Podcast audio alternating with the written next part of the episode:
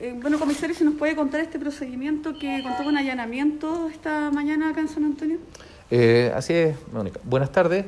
Eh, para dar a conocer la diligencia y procedimiento efectuado por la Brigada de Investigadores de Robo San Antonio, el día de hoy y luego de un trabajo investigativo eh, en conjunto y coordinación mancomunada con la Fiscalía Local de San Antonio, en base a los antecedentes recopilados, se logró eh, solicitar y gestionar ante el Tribunal de Garantía de San, Anto de San Antonio eh, cuatro entradas y registros a los domicilios asociados eh, donde manteníamos la información y vinculado a tres personas respecto de la sustracción de, de diferentes eh, elementos y, y, mercadería que conforme los, los transportes de alto tonelaje y, y mercadería de contenedores. Uh -huh. es, es, así que eh, hoy día de hoy se materializó las entradas y registros, logrando recuperar eh, en, este, en este momento eh, parte de la carga sustraída a la empresa LED Studio, donde son distribuidores de luminarias LED, y se recuperó parte de la carga sustraída eh, hace un, par de días atrás.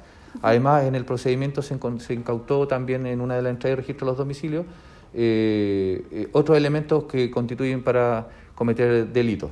Eh, así es que podemos decir que hoy tuvimos tres detenidos por el delito en sí del robo en lugar no habitado y una persona detenida por el, por el delito de receptación. ¿Estas personas fueron hoy día puestas a disposición del tribunal? E efectivamente, el día de hoy, en el transcurso de la mañana, fueron puestas a disposición del Juzgado de Garantía de San Antonio para el control de su detención.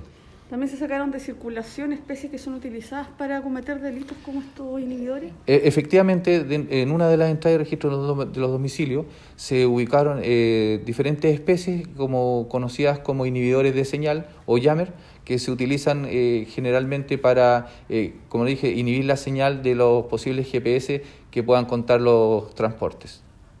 Perfecto. Oiga, lo que se me olvidó